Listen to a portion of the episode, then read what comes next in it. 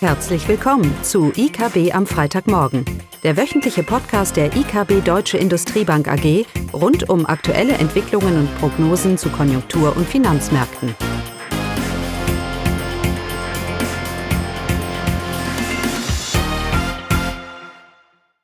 Willkommen zu IKB am Freitagmorgen mit Klaus Bautnecht und mir, Caroline Vogt.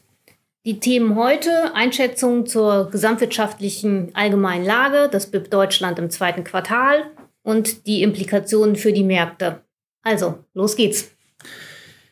Ja, los geht's. Diese Woche bot auch reichlicher Nahrung für alle Pessimisten und Krisen, Krisenbeschwörer.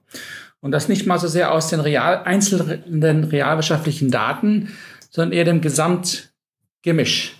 Ja, und vor allem auch, was das Signal dann auf den Zinsmärkten war. So eine selbsterfüllende Prophetie hat sich hier fast heraufgetan. Man hat negative Zahlen, man reagiert negativ, dann wird das wieder als Signal gesehen für weitere negative konjunkturellen Entwicklungen.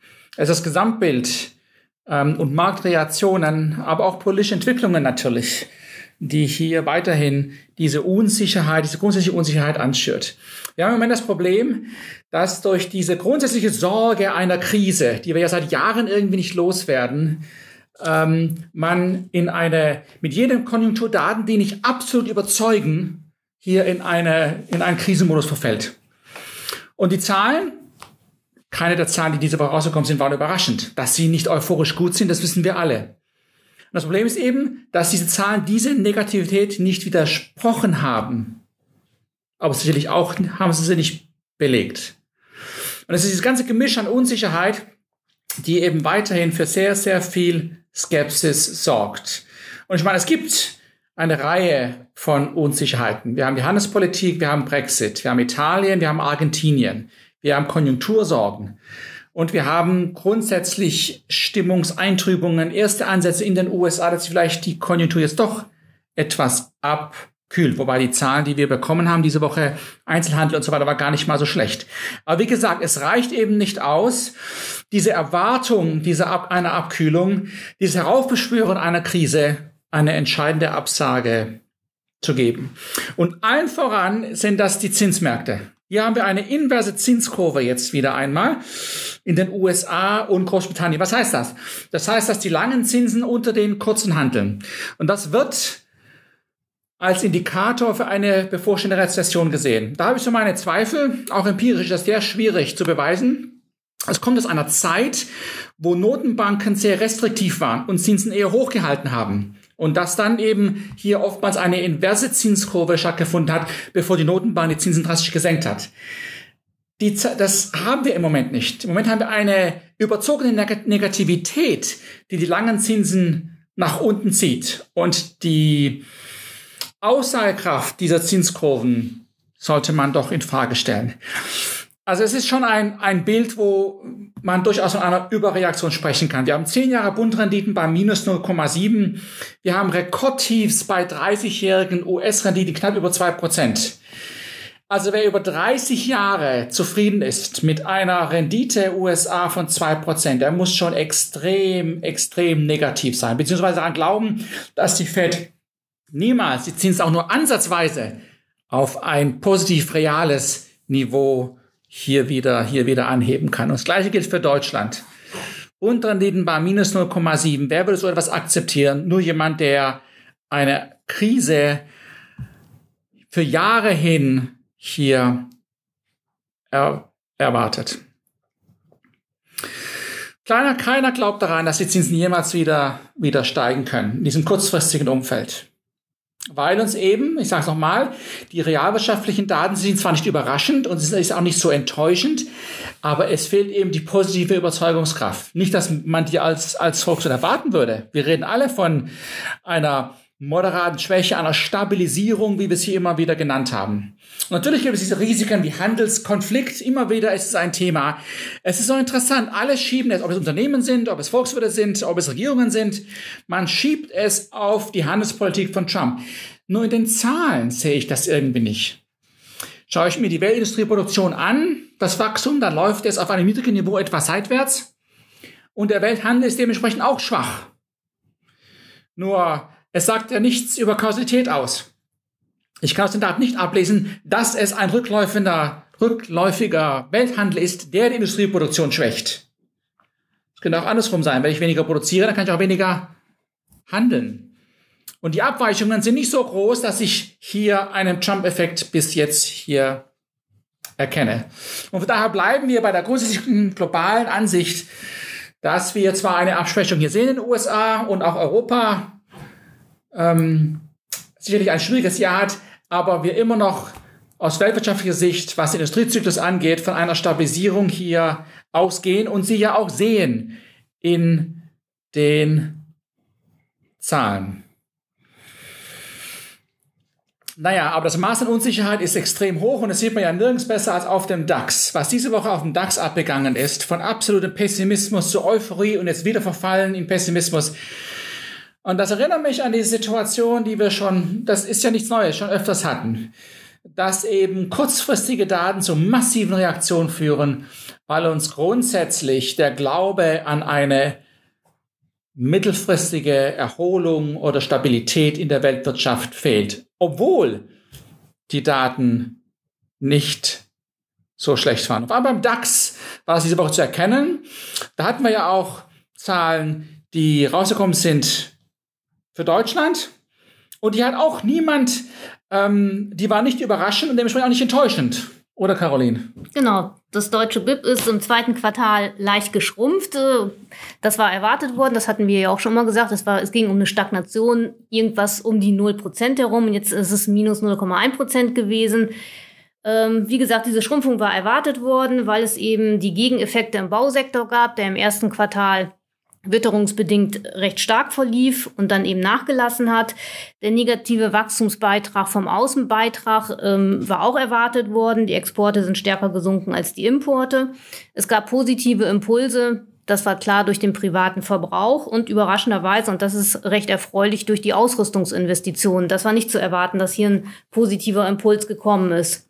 Aber dennoch, wie gesagt, das deutsche BIP ist im zweiten Quartal um minus 0,1 Prozent geschrumpft nach den recht starken 0,4 Prozent plus im ersten Quartal. Äh, wir bleiben bei unserer BIP-Prognose fürs Gesamtjahr 2019 von 0,6 Prozent und fühlen uns äh, damit auch äh, eigentlich relativ solide und robust. Es hat Datenrevisionen gegeben.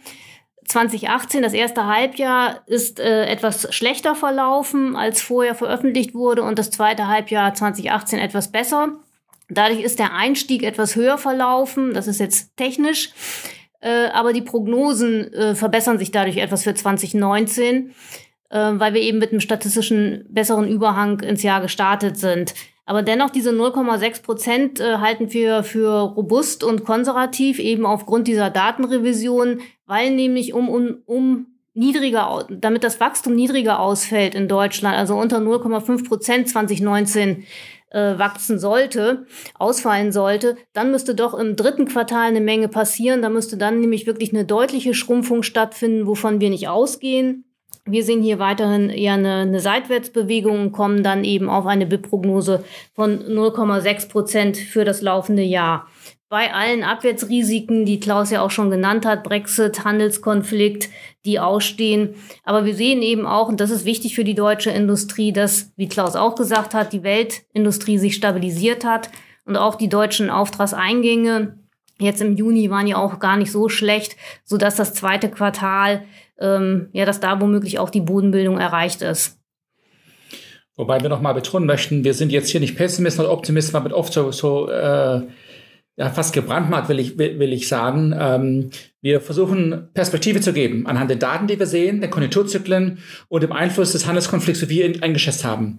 Was für uns, Caroline, wie du gesagt hast, ein großes Thema bleibt, ist der Brexit. Ich glaube, das wird unterschätzt was die realwirtschaftlichen Implikationen einer Zerrüttelung in der Beziehung der EU zu Großbritannien bedeuten, ähm, bedeuten könnte. Und das wird sicherlich die, das Prognoserisiko vor allem für 2020 hat es natürlich deutlich, mhm. deutlich erhöht. Da, darum kommen wir nicht drum, drum rum. Das ist sicherlich ein bedeutendes Thema. Aber dass vor allem die deutsche Wirtschaft im Moment äh, so darunter leidet, du hast die Industrieproduktion mhm. erwähnt, ist auch nicht überraschend. Wir sind natürlich relativ allen Industrieländern ein viel, haben wir eine viel höhere Industriequote und dementsprechend haben wir auch eine höhere Volatilität im Konjunkturzyklus. Das ist auch nicht überraschend. Europa? Das, genau, das sieht man auch in der Eurozone. Hier wurde das äh, Wachstum von 0,2 Prozent bestätigt. Für die einzelnen Euro-Länder sieht die Entwicklung gar nicht so schlecht aus. Wir haben ja überall positive Wachstumsraten, mit Ausnahme von Deutschland. Äh, das Wachstum hat sich in Teilen abgeschwächt, aber es gibt auch durchaus Länder wie die Niederlande oder Portugal, die das Wachstum halten konnten. Von daher auch klar der Ausblick gerade für die Eurozone mit dem Problem Italien Brexit, wie Klaus auch gesagt hat, bleibt fragil. Aber eben auch mit den ganzen Unsicherheiten, die wir jetzt im zweiten Quartal hatten, haben sich die Länder doch recht widerstandsfähig gezeigt. Ja, das wird sicherlich äh, erforderlich sein für die EZB, denn die Eurozone kann sich viel leisten, nur keine Rezession. Ja. Wir wissen alle, dass die Schuldentragfähigkeit in der Eurozone an den Zinsen und einer anhaltend guten Konjunkturbild hängt. Und dementsprechend auch die Geldpolitik weiter tun, whatever it takes, um das sicherzustellen. Von daher können wir durchaus erwarten, dass die, Fed, dass die EZB im September hier äh, die Zinsen senkt und äh, vielleicht auch ein Aufkaufprogramm wieder aufsetzt. Auf jeden Fall einiges tun wird. Und auch die Fed anhand der Reaktionen auf dem US-Aktienmarkt hier vielleicht ihre Zinssenkungen ähm, beschleunigt. Was ein Thema für uns auch ist, ist natürlich der Euro-Dollar. Ähm, Trump macht hier viel Lärm, ähm, aber die Geschichte hat gezeigt, dass natürlich für eine Veränderung im Devisenkurs eine koordinierte Aktion von Notenbanken notwendig ist. Man braucht Kooperation und keinen Währungskrieg, um etwas zu, zu verändern. Und hier dadurch durchaus die USA auch Grund hat, dass sie sich ärgert, denn die EZB verfolgt seit 2012 mit Draghis Rede, whatever it takes, doch einen deutlich aggressiveren Kurs der das Zinsdifferenzial strukturell ausgeweitet hat. Also anders gesagt, die EZB kann sich gar keinen schwachen Euro leisten, auch weil das so eine wichtige Größe ist, gegeben der, dem Offenheitsgrad der deutsch, der europäischen Wirtschaft. Und von daher wird sie äh, immer reagieren müssen, so äh, sollte eine deutliche Aufwertung hier kommen. Das heißt, die Fed, EZB, alles in dem Krisen Modus und es war davon zu erwarten, dass sie etwas tun werden. Ich glaube trotzdem, dass die Zinsmärkte auch für eine drei bis sechs Monate nicht einfach zu negativ sind. Ähm, und wir erwarten, wie gesagt, mit dem Euro-Dollar, das bleibt ein Thema. Haben wir schon oft in dieser Runde gesagt, mit den US-Wahlen, die äh, anstehen. Nächstes Jahr, Trump braucht Erfolge. Ähm, nur da wird ihm Draghis Geldpolitik sicherlich gegenüber dem Euro eine Rechnung durch den, einen Strich durch die Rechnung machen. So ist das. genau. Und er braucht die Eurozone, weil immer die meisten Transaktionen ja immer noch Euro-Dollar sind. Das heißt, er braucht eine Kooperation der EZB, um etwas im Dollar effektiv zu bewegen. Und da sind auch Draghi die Hände hier gebunden. Ja, jetzt haben wir so eine Woche hinter uns mit mhm. so viel durchwachsenen Zahlen, die eben negativ gesehen werden. Was steht denn nächste Woche an, Caroline? Ja, nächste Woche haben wir nicht viel. Das ist nur, sind die äh, Sentiment-Indikatoren, Stimmungsindikatoren, PMI und EU-Verbrauchervertrauen. Und äh, in den USA gibt es ein Notenbanktreffen in Jackson Hole.